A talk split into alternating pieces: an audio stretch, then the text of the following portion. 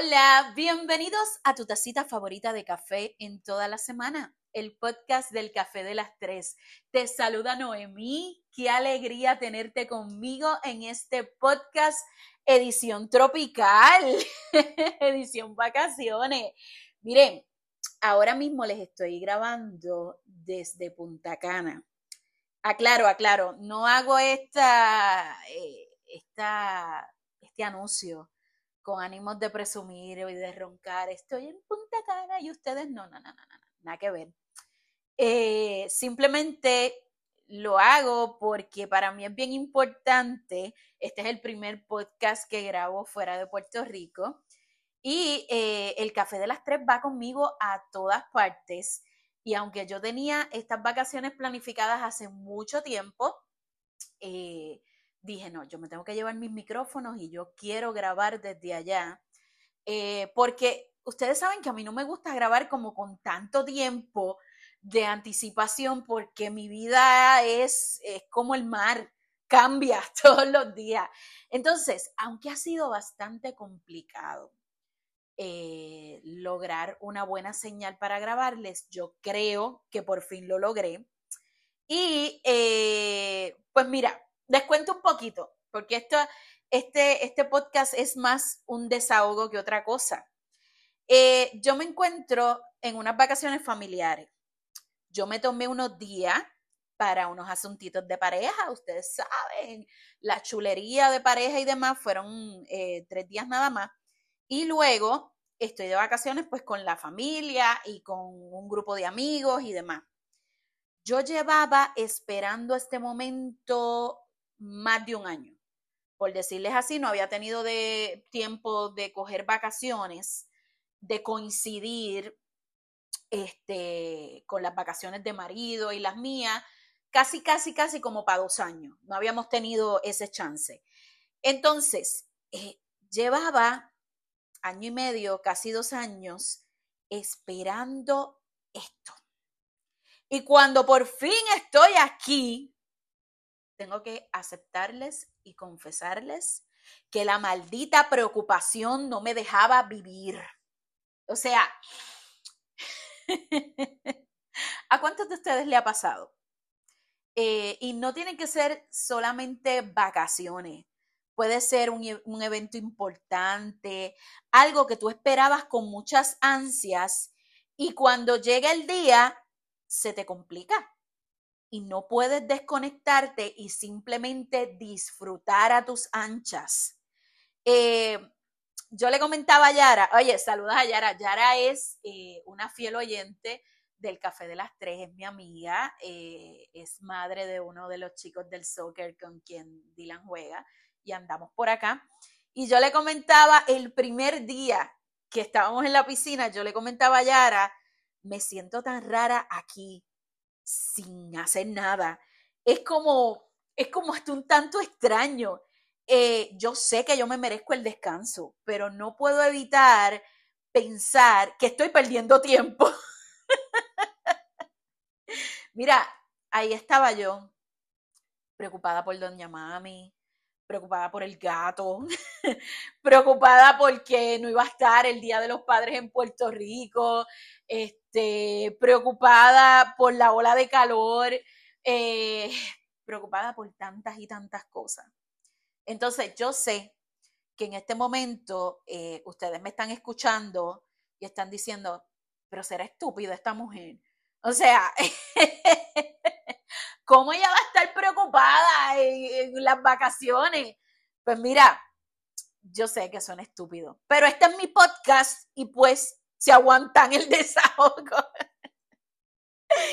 mira, yo les cuento que le traje para, eh, me traje para acá un libro. Este libro fue un regalo de Sid Marie. Ella es la chica de DGA. Es una boutique. Eh, vayan a seguirla eh, en Instagram.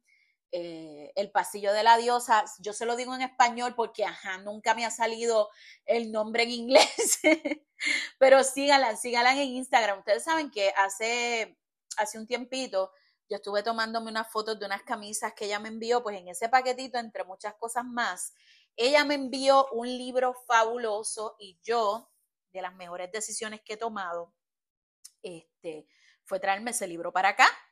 El libro se, se titula Ya supéralo y en la parte de abajo dice, te adaptas, te amargas o te vas. Y el autor es César Lozano. Eh, yo nunca había leído nada de César Lozano. Este, de hecho, tengo que aceptarles que yo creo que en Puerto Rico yo no había visto ese libro. Este, la chica vive en Estados Unidos, no sé, no, probablemente en Puerto Rico lo hay, pero no lo había visto así como que en las librerías que yo visito. Eh, pues mira, yo me traje el libro con intención de retomar ese hábito que yo amaba tanto y que casi por espacio de un año y pico no había podido hacer, que es leer por placer. Me explico, por aspectos de trabajo yo leo diariamente. La lectura es algo que va en mí, pero leer por placer, leer con el culo al aire en la playa, eh, leer en la piscina, leer porque quiero, no había tenido la oportunidad porque siempre estaba, ustedes saben, en 20 cosas. Entonces me traje ese librito y eh, en medio de la lectura, yo quiero compartir algo que me voló la cabeza, que me vi completamente reflejada. Y yo dije, yo tengo que hablar esta, esta cosa con la gente del Café de las Tres. Mira, el autor cuenta eh, una historia sobre su madre. Eh, cuenta que esta señora había tenido una infancia difícil eh, por, pues, por situaciones familiares y creció con culpabilidad. Creció preocupada por todo lo que sucedía y de lo que no sucedía también. Esta señora era, él la describe como una mujer ejemplar, abnegada a su familia, eh, siete hijos, incluyendo, ¿verdad?, el autor del libro. Y siempre era una mujer que estaba eh, eh, afanada con las cosas del hogar. Y entonces él da un ejemplo de que cuando él se levantaba por la mañana y le preguntaba a ella, mami, ¿cómo, ¿cómo amaneciste? Y ella decía, bien mortificada. Y, él le dice, ¿por qué? ¿Por qué te sientes tan mortificada? Y, él, y su mamá le contestaba, no, porque tu papá no tiene trabajo, yo no sé cómo vamos a hacer para pagar las cosas, qué mortificación. Y pasaban las horas, en la tarde llegaba el papá y el autor corría a donde el papá y le preguntaba, papá, ¿ya tienes trabajo? Y el papá le decía, sí, ya conseguí trabajo. Entonces, eh, él venía corriendo a donde su mamá, ya papá tiene trabajo. Imagino que ya no estás mortificada. Y ella dice, sí, ahora estoy mortificada porque me preocupa que dure en ese trabajo.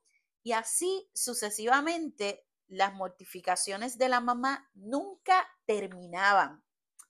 El autor cuenta que a su madre le mortificaba la salud de los abuelos, le mortificaba el resultado de los exámenes de los hijos, luego más adelante le mortificaba las parejas de los hijos, las peleas que tenían, eh, ¿verdad? Los hijos con, sus respectivas parejas, luego le, empezó a mortificar eh, los terremotos, la delincuencia, y así sucesivamente, cada vez era una mortificación. Entonces, en múltiples ocasiones, tanto los hijos, ¿verdad? Como el autor le decían, eh, mami, ¿cuándo vas a dejar de estar mortificada? Y ella decía, algún día, algún día, cuando, cuando ustedes se casen, cuando ustedes tengan su vida, ya yo no me voy a preocupar tanto yo voy a ser finalmente feliz. Y aquí es que viene el asuntito. Aquí es que viene, como digo yo, el meollo de la situación. Hay una frase que yo la subrayé en el libro y la voy a repetir tal cual. A mi madre le mortificaba todo y así murió, mortificada. De la página 35, gente. Cuando yo leí eso, algo dentro de mí se quebró. A mi madre le mortificaba todo y así murió, mortificada. ¿Por qué algo dentro de mí se quebró? Porque miles de preguntas llegaron a mi cabeza. O sea, y entre ellas, así tú quieres vivir el resto de tu vida negra. Tú vas a seguir alimentando tu ansiedad con preocupaciones, con mortificaciones. Gente, yo hice un alto y dije, tú llevas año y pico trabajando como un animal para este momento y no tienes siquiera la posibilidad de desconectar por completo. Y a lo que me refiero de desconectar, no estoy hablando de las redes sociales, porque específicamente yo en Instagram, que es la red que, utilizo más y es, un Instagram personal, no es del café de las tres. Eh, yo subo muchas cositas y, y subo vacilón y demás. Claro que estoy disfrutando, pero tener la posibilidad de desconectar la cabeza por completo y decir, estás de vacaciones, deja de preocuparte. Mira, el autor termina eh, esa, yo no sé si decir anécdota, testimonio, con un mensaje contundente y yo quisiera compartirlo con ustedes porque de verdad me dio, me chocó y quiero compartirlo con ustedes. Eh, él dice, yo entendí que lamentablemente fue una conducta aprendida de mi mamá vivir así mortificado. Yo creo que en mi caso particular también. Doña Mami yo la amo, yo la adoro. Ustedes saben que Doña Mami es el amor de mi vida, pero Doña Mami vive mortificada 24/7 y de alguna manera, eh, pues yo no sé si conducta aprendida o qué cara, yo, aunque en menor escala, eh, también vivo mortificándome por, por todo. Entonces, es importante que tú que me estás escuchando en este momento, eh, que ahora vienen estos meses, ¿verdad? De junio y julio, que la mayoría nos cogemos un día, dos de descanso, igual si no tienen vacaciones, que tengas esa posibilidad de simplemente desconectarte, desconectarte de las preocupaciones. Mira, el autor dice, yo no puedo predecir el futuro. Cada cabeza es un mundo y a mí no me corresponde explorar lo que piensa o lo que siente toda la gente que me rodea. Y también dice, no puedo predecir accidentes. Lo más que puedo es prevenir eh, lo que me corresponde. Y lo que pase después, pues mira, pasó. Este, yo les pongo este ejemplo. Yo sé que mami escucha el café de las tres y me va, me va a matar cuando escuche esto, pero pues no, no puedo decirle. Tengo que, tengo que comentarle porque va con el tema. Este, el primer día que yo llegué acá, yo, yo llamo a mami, o sea, le digo, mami, ya estamos aquí, no te preocupes, todo está bien, yo te aviso. Y entonces, mami, sí, cuídense mucho, los amo, disfruten aquello, pero recuerda que en las noticias dijeron que República Dominicana está bien peligroso. Y hay una ola de delincuencia y secuestro, tengan mucho cuidado. Entonces, yo sé que ella no lo hace con intención de, de. Por mal, pero allá está ella mortificada porque a nosotros nos pueden secuestrar o nos puede pasar algo y ese es el vivo ejemplo de esto que estoy hablando con ustedes. Entonces, la próxima, no puedo evitar discusiones, pero sí puedo reaccionar asertivamente a quienes piensan diferente a mí. Eh, en eso me toca bastante porque yo siempre trato de estar eh, un paso adelante que todo el mundo. Y no, no es por mal, sino simplemente ya yo tengo en mi cabeza, si fulano me dice esto, yo le voy a contestar esto otro. Si me dice esta otra cosa, porque no me gusta que me cojan, como dicen por ahí, con los calzones abajo, este, yo siempre tengo que tener un argumento. Y eso está mal. Yo no puedo estar planificando las discusiones. E incluso me ha pasado este, tengo una discusión random con alguien y después estoy el próximo día y los siguientes diciendo, ay, le hubiera dicho esto y no se lo dije y demás. Esa soy yo. esa soy yo. ¿Que está mal? Claro que sí. Claro que está mal, pero ajá. Este, ¿Qué podemos hacer? Pues no sé. Yo creo que, que el primer paso de todo esto es aceptarlo, como lo hice yo. Este, aceptar que en definitiva no saco nada con estarme preocupando. Entonces, el autor continúa diciendo, eh, no puedes controlarlo todo y si algo debe salir mal, así será, te preocupes o no. Hace un tiempito atrás eh, estábamos hablando eh, un grupo de personas en el trabajo y estaba una mamá contando que sus hijos no iban a la playa sin ella que no, que si ella no va, sus hijos no iban a ir a la playa, sus hijos ya eran adolescentes, ¿verdad? Que sus hijos no iban a la playa si, si ella no estaba. Otra mamá le contesta, es que a veces cuando las cosas van a pasar, aunque tú estés, no vas a poder evitarlo. Curiosamente, esa mamá que le hizo ese comentario eh, había perdido un hijo y había perdido un hijo en una situación, eh, para no dar detalles, pero sí el, el, niño había fallecido en un cuerpo de agua. ¿Qué les puedo decir? Es a mí me impactó, porque es cierto, eh, a veces cuando las cosas van a pasar, por más que tú te preocupes y te afanes de que no pasen, pasan, punto y se acabó. Y yo en carácter personal, tengo que trabajar mucho con eso. Eh, el café de las tres me ha ayudado a canalizar muchas cosas, a ser consciente de, de mis metidas de pata y a, llevarme los pies a la tierra y a decirme, mí ya, o sea, ya basta, tienes que poner de tu parte. Entonces, en, en aspectos de los problemas de ansiedad, el que lo sufre sabe que a pesar de que por fuera nos vemos así, como que somos una, una cascada de alegría, por dentro a veces tenemos mil batallas que no exteriorizamos, que no compartimos, pero están ahí.